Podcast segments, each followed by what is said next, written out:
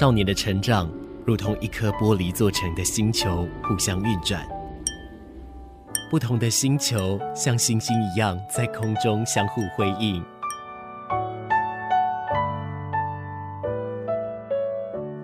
但玻璃发生碰撞时，只能碎裂吗？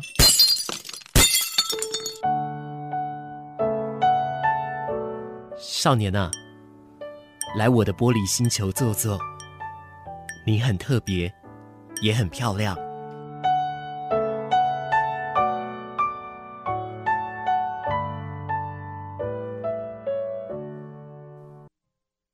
这首歌曲来自于 S.H.E 他们的这个算是说比较冷门的歌哦，《店小二》。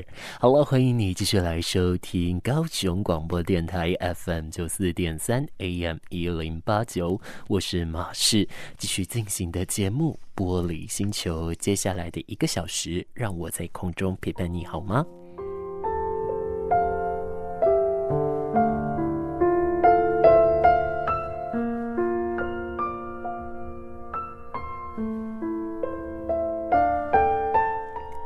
睡了吗？或者我应该改一句话：准备要睡了吗？呃，那我想哦，你会转到马氏的节目来，多半是可能睡不着，或者是你有不得已的原因，你不能睡。那我想我能做的，也就是在空中陪伴你。有别于午后阳光第三阶段比较疯疯癫癫的形象，马氏在下午的时候是做比较轻松、比较娱乐。比较开心的，那到了晚上的时候呢，马是比较习惯让你慢下来。不管你在做任何事情，我都想跟你说，慢慢来，总是比较好嘛。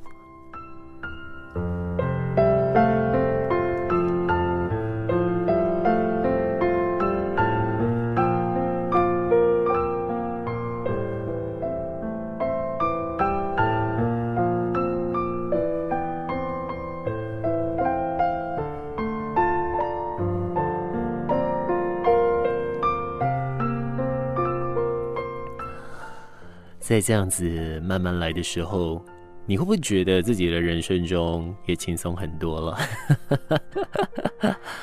好，今天呢，我有一些嗯，算是说可爱的节目主题要跟大家来聊聊哦。那就是嗯，我想要来聊的就是我们对于想法这件事情。嗯，我们对想法来说，我们对于我们知道的东西来说，我们会觉得它非常的习以为常。但事实上真的是如此吗？其实并不是哦。甚至我必须这样说哦，呃，我们很习惯亲人在我们身边的絮絮叨叨，但是我们总是会嗤之以鼻啊，或者是我们会报以一些比较糟糕或者是比较直接的情绪宣泄。那为什么我们会对我们所爱的家人来做出这样子的选择呢？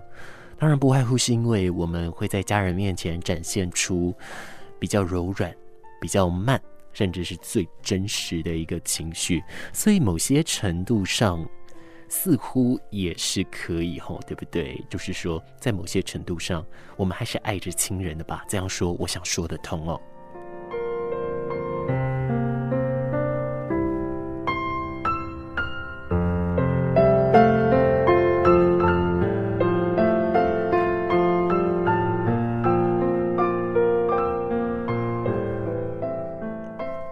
但当然了，呃，也有一个状况，就是说，有的时候家人会使用所谓的情绪勒索，在情绪勒索底下，我想，呃，我们该做的事情就是。预防界限，我们要给自己一个底线呐，不要让自己这么快速的陷进去哦。我相信，其实每一个人都是如此的。那当然，我们在上个礼拜的玻璃星球当中，我们听到的是沙小戏，这是凯婷跟浩威他们在讲在日治时期他们那个时代的一些故事。那其实回归到现实，凯婷呢，他本身是一直是蛮不知道自己该怎么样努力下去的人。那对于浩威的话啊、他是一位异乡人。那对于家庭来说，他有着更深更深的一份情感。所以今天我们的节目，我们要来聊聊的是我们对于家庭的想法，还有我们对于家庭里面的一些故事。说到家庭，你会想到什么呢？嗯，其实现在啊，你让我讲到家庭哦，我最直觉、最直觉想到的就是小时候那个过年的时候啊，大家聚在一起。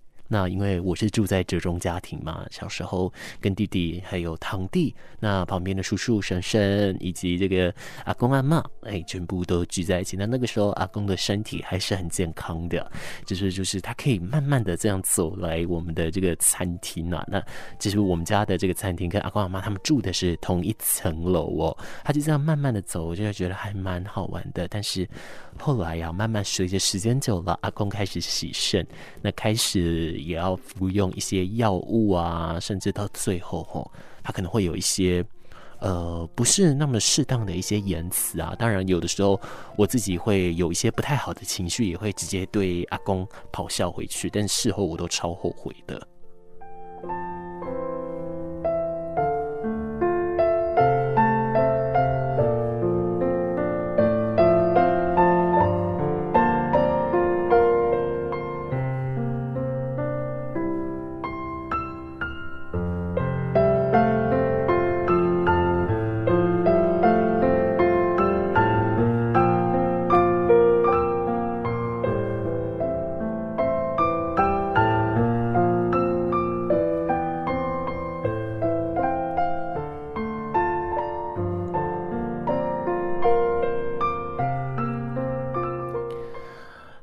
今天我们会讲到一点点跟心理学相关的事情，但是前面我要提醒你，马氏并不是精神科医师，也不是任何的咨商师的身份，我只是以我自己在网络上我所看到的资料，还有那转述成一些我们比较好消化的文字来跟你分享。那另外也分享我的生命中的故事。如果说你发现你有相关的情绪困扰，你有发现你有相关的一些影响的话，请你要寻找正确而且适当的抒发管道哦。不管说是寻找咨商啊，寻找医疗帮助，又是说让自己的情绪暂时逃了一下，这些都好。但是，请你记得，呃，这个要帮自己设下一个界限哦。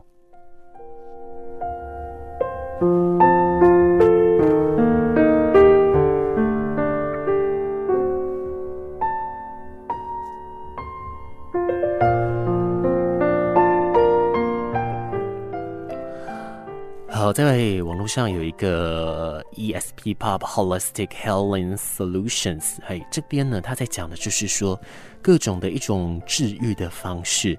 那任何的一个治愈啊，其实不外乎你一定要先冷静下来哦，静下来之后，你才有办法去做一些相关连接嘛。那回应我刚开始节目前面所讲的，你在做任何的事情。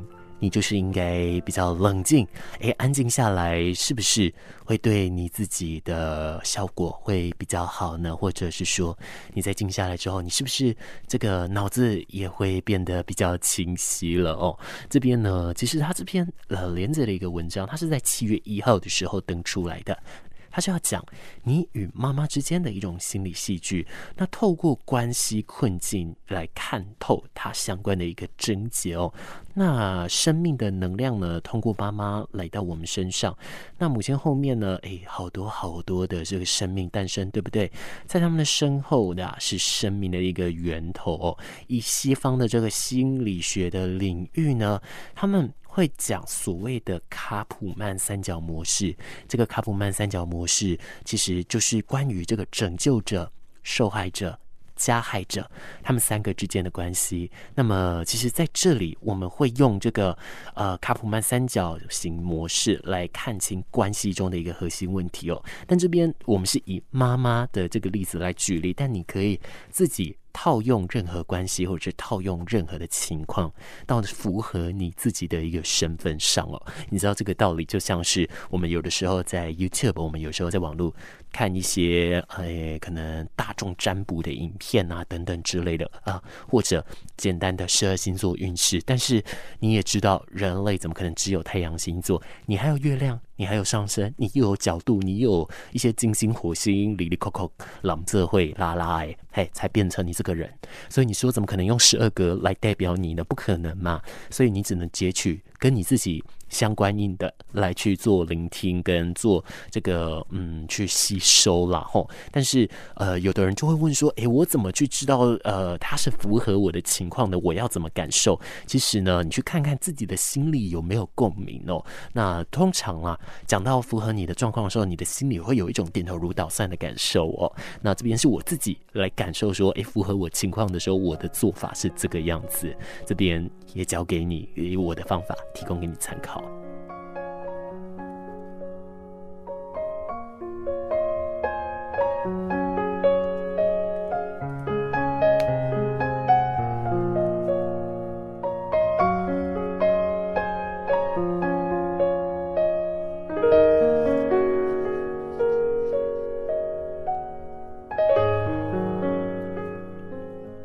我们讲回来，卡普曼三角模式。刚刚说到卡普曼三角模式，关于了拯救者、受害者以及加害者，对不对？那在这个模型当中，一旦有人选择了其中一种角色，他周围的人。就会无意识的选择另外两种角色来保持这一个三角的平衡哦。那能量的存在呢，会推动我们以一种主要角色的存在，也就是说，我们后来长大后的这个主要社会的一个角色来形塑你这个社会角色最核心的。其实啊，或许其中一个影响方层面是你跟你妈妈的一个互动模式哦。那这边呢，嗯，他这边有分别了，用三种性格。来去呃讲解跟母亲相关的这件事情哦，那当然我们套用到其他关系也都是如此，对不对？那可能或许可以借此要去做一点了解吧。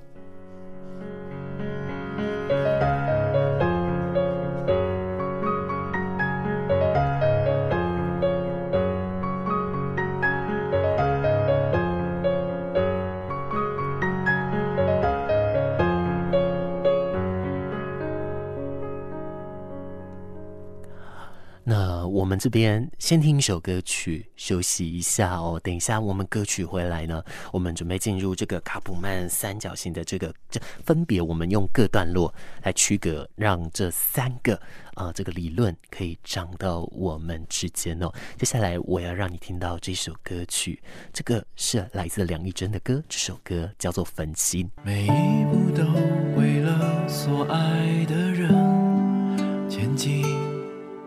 每一处都留下你认真的身影，夜深人静的光阴，听听高雄的声音，FM 九四三陪伴你。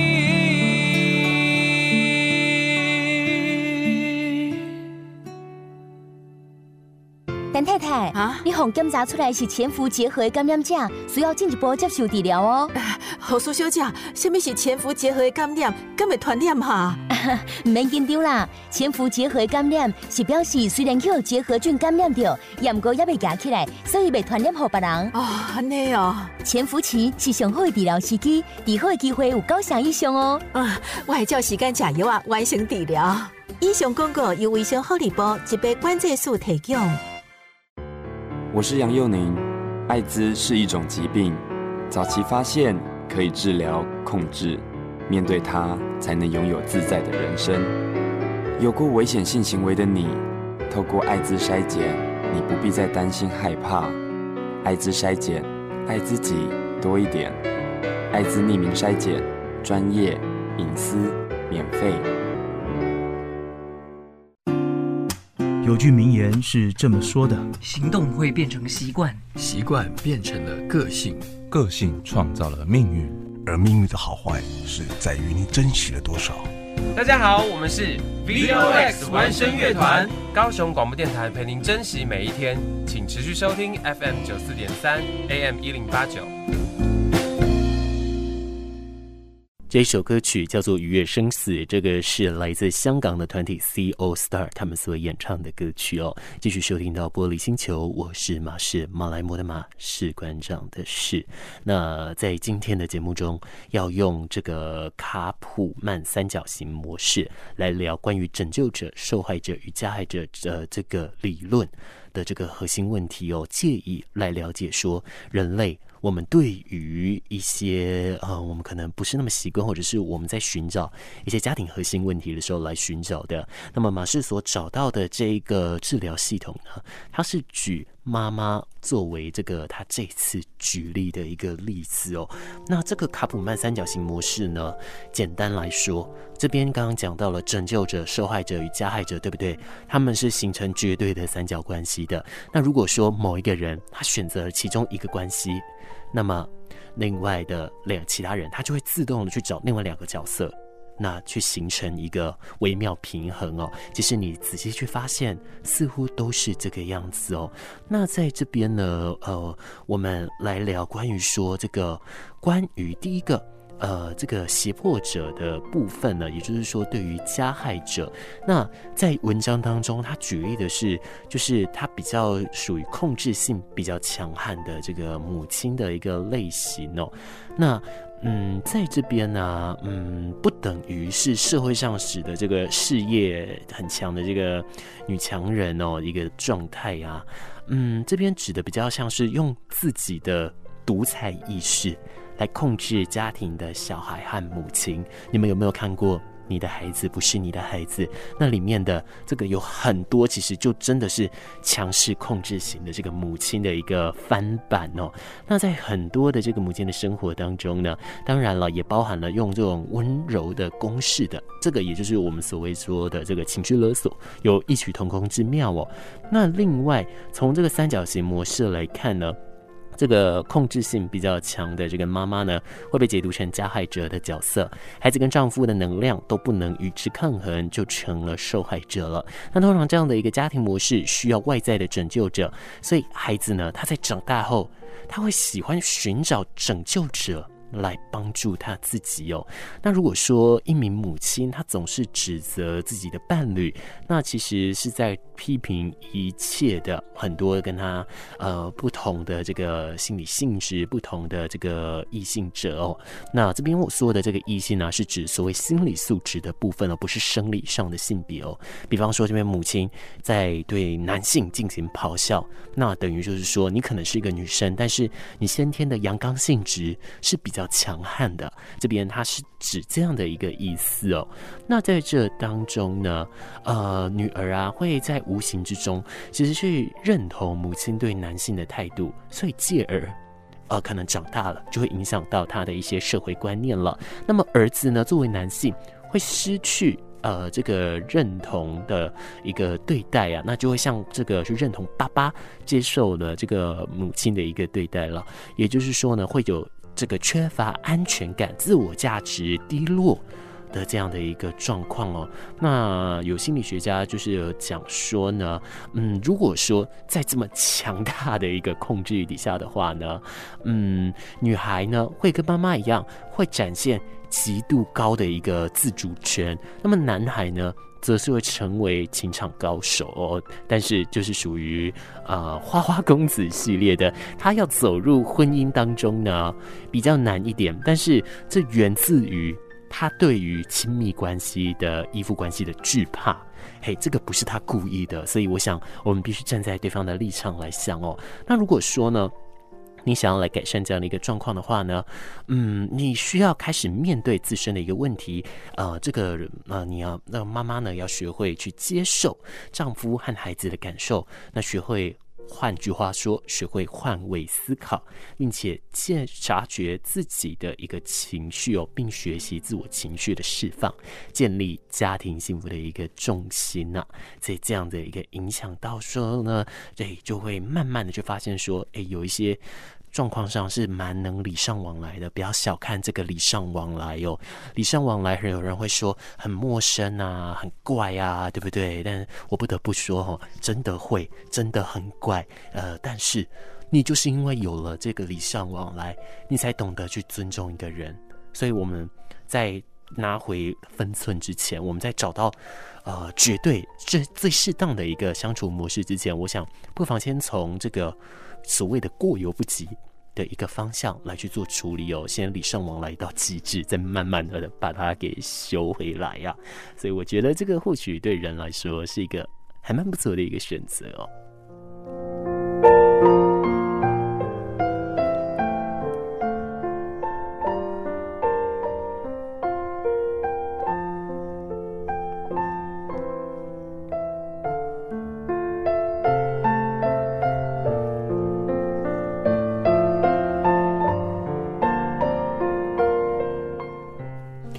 呢，再来呢聊到的这个是关于说比较担心焦虑型的妈妈，这个就是审问者。那像马氏的话呢，可能就是一个会比较容易担心焦虑的爸爸。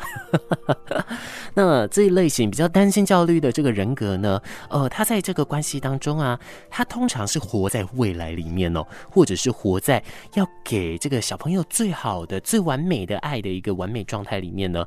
那这个其实是社会呃最普遍的一个状况哦。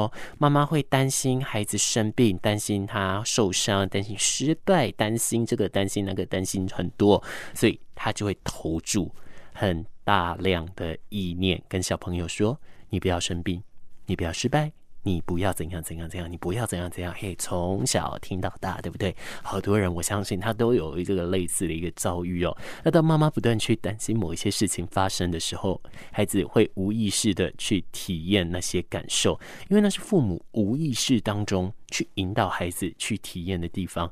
就好像人哦，人都说这个很讨厌矛盾，但是我们都处在矛盾里面，你说是不是？哎，这句话是不是太哲学、太抽象？我举例给你听。谈恋爱的时候，我们都说我们不喜欢欺骗，但是有些时候我们却想要用善意的谎言来蒙骗人家。你说这是不是矛盾？其实有蛮多这样子的一个例子啦，我只是举一个比较简单、比较好懂的其中一个来跟你说。那这个呢，嗯。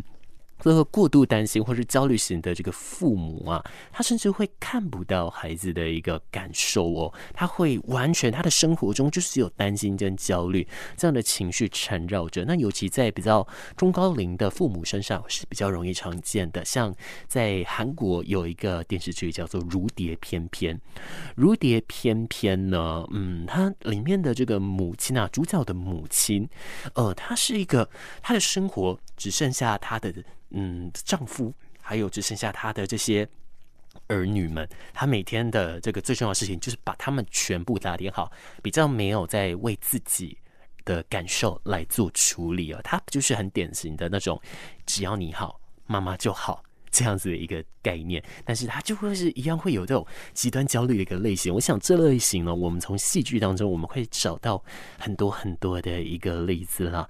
那也因为了他的专注力全部都放在未来的目标里，所以他会不自主的为孩子扫除那些障碍哦。那孩子是要追求跟父母的感受连接的哦，那就会造成说，呃，这个孩子拼命去创造妈妈担心的那个结果，结果在那个点。上呢，诶，他才会觉得说他得到妈妈的一个照顾哦，所以呢，如果说呢，嗯，要去做这样的一个状态来说的话，其实孩子就很容易成为一个所谓的加害者了哦。那对于一个担心焦虑型的这个父母呢，应该要对于这个觉察到自己的情绪多下一点功夫哦。那学会放松，让自己恢复平静后，再去面对孩子。那更好的这个学会接纳现实中的一个不完美的自己啊，然后呢，用比较积极正向去追求这个美好的生活哦。那这样子呢，你当然就会比较看到，呃，这个孩子也往快乐的方向去呢。但是有一个核心观念就是，你要告诉自己，人生是孩子的，你可以给予协助，但是你不能帮他主导。那另外就是说。你要过你自己人生的主人哦，你是可以选择的，你有这样子的一个选择权哦。那要不断的告诉自己这件事，学会不断察觉到自己的情绪和不断创造自己，呃，这个不想要的一个现实的一个模式。并且去接纳这一些新的信念，它就会给你有全新的体验跟感受。那借此来去强化呢，就让它去慢慢的长成一个新的一个习惯。那我就说习惯了，也就是说，当你这样连续告诉自己二十一天后，应该就差不多了嘛。我们都说二十一天有够久，对不对？其实也就三个礼拜而已嘛。你看现在我们大家每天防疫，每天都在跟自己相处，我们三个礼拜后，嘿。我们焕然一新了，很棒哦。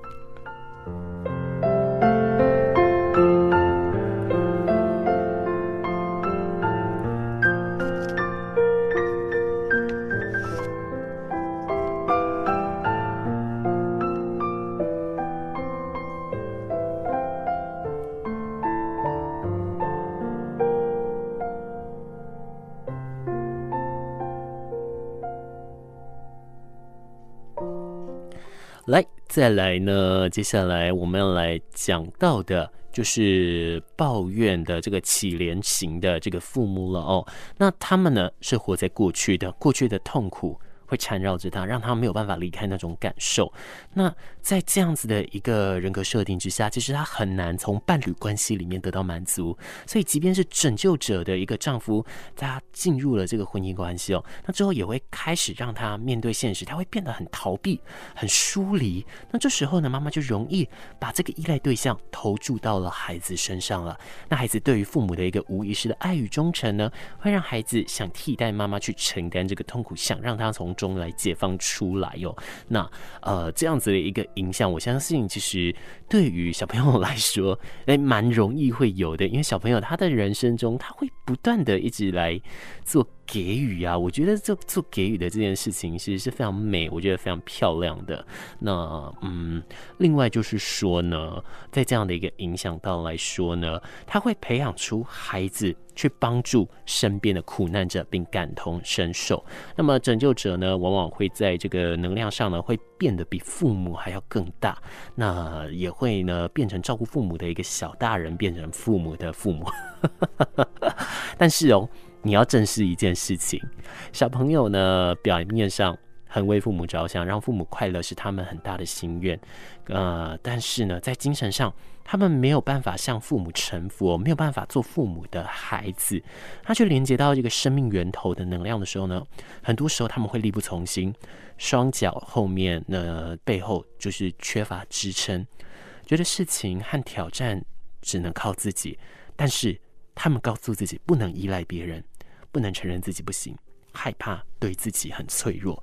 那我相信，呃，好多孩子在现在来说，其实会是这样子，对不对？所以某些程度上也会是出现关于说这个受害型的这个受害型人格的这个父母出现啊。但是呢，如果说你真的是有这样子一个受害型人格出现的话，我想要告诉你，这不是你的错，这真的不是你的错，也不要为谁而感到愧疚，因为我们。会犯错，因为我们不懂，所以才是有这个犯错的可能性。但是最好的状态是，我们知道我们犯错之后，我们重新学习，我们让一切的导正，一切回归，让我们。都可以在生活上变得更好，我觉得这个是还蛮重要的一件事情哦。那关于这个这当中呢，对于说比较容易焦虑的这个父母的一个人格哦，觉察还是第一步哦，去清晰和觉察自己对于拯救者的一个依赖哦。那么对于这个变成拯救者的一个孩子呢，他需要做的是真的。呃，去呃成为妈妈的孩子，要知道你能尊重他的命运，但是你不能把拯救妈妈或者拯救爸爸纳为己任哦。那一些情绪的练习呢，会让他们在静心状态中呢来做澄清哦。那这些程度上，其实对小朋友呢，他们的情绪都会有很好的一个疏导，还有相关的一个转化作用。这是一个还不错的一个选择，跟还不错的一个处理方式哦。喝水是一件大事，为了维护完善的饮用水品质，提醒您，水塔至少半年洗一次，使用净水器也别忘了定期更换滤芯。生活的贴心叮咛，高雄九四三是您最可信赖的好帮手。哎，小珍啊，啊，麻烦帮我调一下长期订阅我们公司杂志客户的行动电话，我要送给合作的行销公司。经理，这些自然人客户资料只可用于订阅契约相关目的，随意外流可能违反个人资料保护法，不但会受行政处罚，也会有民事赔偿责任，甚至我们也有刑事责任哦。啊，客户各资非赠品，随意利用或降临。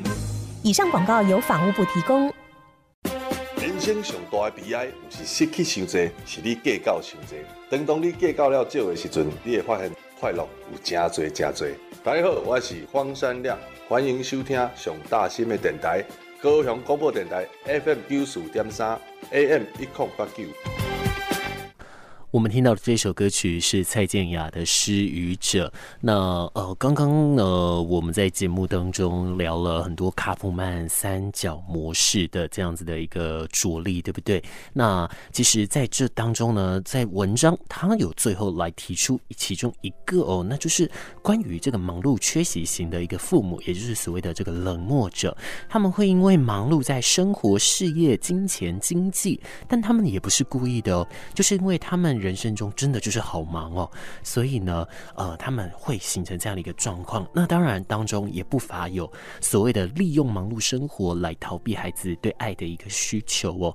那这样子的一个父母呢，他们内心会有很大的一个匮乏感哦，会感觉到自己并没有一个能力去照顾或者是关爱自己的孩子，但同时他有很大的一个内疚。驱使他会去做很多的事情来弥补他对孩子的一个照顾不周，比如说呢，他会在自己身心俱疲的一个状态下呢，还会想要去做一个很称职的妈妈啊。那往往当孩子提出要求的时候呢，他很容易陷入无力的一个抉择之中哦。那其实对于这样子呃的情况来说呢，嗯，其实学习关爱自己永远是第一步哦。看到自己的一个受害者状态，在自己力不从心的一个状态下，继续强迫自己。去关照孩子的话，你自己呢也会有相当大的愧疚跟这个无力感哦。所以只有你自己的生命得到支持，你才有可能去帮助到别人。那如果说呢，小朋友或者是青少年，您的这个父母是这样子的一个缺席型的话呢，是属于冷漠者的话，那通常在长大后，你会想要从另一半、从伴侣身边得到爱，可往往呢都会选择像妈妈一样逃呃逃离不能爱你的一个伴侣。哦那这样的孩子呢，内心会有很多的一个悲伤需要释放，并且需要不断建立我是值得被爱的这样子的一个信念哦。那这个需要一点，需要一点呃时间跟一些毅力来去做训练哦。只是说它有一定的一个影响的一个程度，但不管你是哪一种类型的人哦，你自己所承受的苦难。绝对都是别人没有办法体会的，但是你也只有自己知道，你自己所爱着父母和爱着你的孩子，只有你自己知道那份爱是无与伦比，是没有人可以来取代的。那其实今天讲的这个卡普曼三角模式，这个受害者、迫害者、拯救者。这个是小我运作机制当中最普遍的三种的一个受害的一个类型哦。那透过卡普曼三角呢，可以清楚地觉察到我们呢对于小我是如何在无意识当中带走我们的。那每一个人啊，他在关系上，他其实都会形成这个三角戏剧，也就是说，呈现在这个迫害者、拯救者、受害者当中，不断的来去游移哟。那如果说呢，你要终止。这样子的一个关系来说呢，嗯，你其实啊，就是必须在你自己觉察到你身为哪一个类型的人之后，开始慢慢的去克服。但是这当中，它不是一天两天的事，它需要很大量的一个状况来去做使用哦。所以说，这边呢，也是提供一个这样的一个方法，让你可以来进行修复。只是马师还是要提醒你，这只是。我自己阅读完文章之后，我认为我把它转换成我自己可以懂的语言，那我也希望跟你来分享的一个语言哦。但是这个不代表它是绝对唯一的解药，也不代表它具有绝对的医疗功效哦。所以如果说呢，你有相关的需求，请你去寻找正确拥有医学专业背景的人士，他才能够真正的帮到你哦。那么也因为时间的关系，马师要在这里跟你说一声再见，晚安了哦。那最后我要送上乐团飞鸿他们所唱的台语歌曲《我想要跟你换》，等一下我们在歌曲当中跟你说拜拜了，祝你晚安，我们再会。